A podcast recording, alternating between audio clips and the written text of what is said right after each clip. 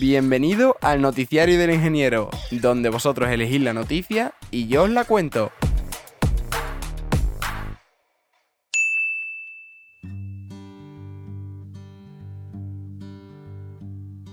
Las técnicas de contratación perpetúan la desigualdad. Un análisis del profesorado de los Estados Unidos revela que la mayoría se formaron en unas pocas universidades.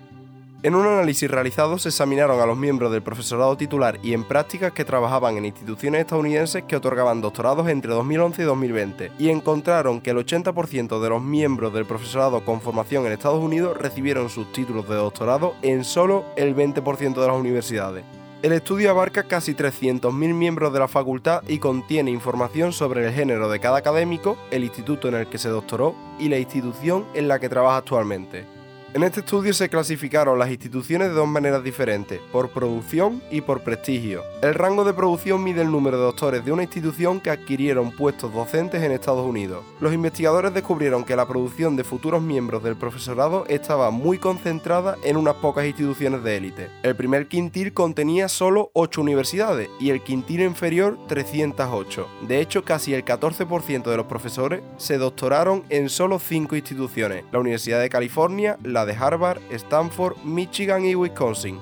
En las clasificaciones realizadas por los autores se descubrieron varias desigualdades. Por ejemplo, los profesores recién contratados procedían de un abanico más amplio de instituciones que sus colegas más consolidados, pero los investigadores demostraron que esto no era un signo de cambio positivo. Por el contrario, hubo mayores tasas de abandono entre los miembros del profesorado que se graduaron en instituciones que tenían una clasificación de producción más baja. De hecho, los formados fuera del pequeño número de universidades de alto rango tenían casi el doble de probabilidades de abandonar el mundo académico que los formados en él.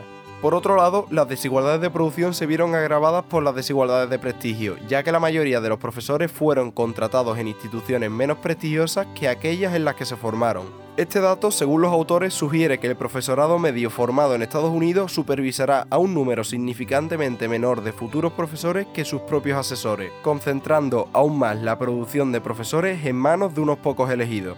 Los autores también confirmaron el hecho bien conocido de que los hombres ocupan la mayoría de los puestos de la facultad. Mostraron que el predominio de los hombres está disminuyendo lentamente, pero descubrieron que esto era atribuible a la jubilación de los hombres más que a los cambios en la contratación. De hecho, la proporción de mujeres recién contratadas se mantuvo estática o disminuyó en todos los campos entre 2011 y 2020, especialmente en las instituciones de mayor prestigio. Las políticas globales pueden servir para aumentar aún más las desigualdades. Por ejemplo, el gobierno del Reino Unido ha adoptado un programa de visados individuales de alto potencial para las personas que deseen trabajar en él. Acepta a solicitantes que hayan obtenido un título en una de las 37 mejores universidades de la lista, y más de la mitad de estas instituciones se encuentran en Estados Unidos, con un fuerte solapamiento con la lista de instituciones de prestigio obtenida por los investigadores.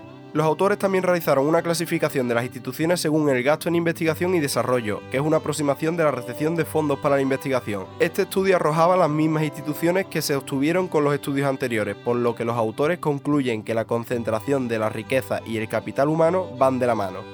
El conjunto de datos de los autores ofrece una visión de cómo las prácticas de contratación perpetúan la desigualdad en el mundo académico. Todos estos indicadores parecen apuntar a que las políticas pasivas no están transformando la composición del profesorado y los autores sugieren que las instituciones deben adoptar políticas más progresistas si quieren aumentar la diversidad. Y no olvides suscribirte para no perderte el próximo episodio.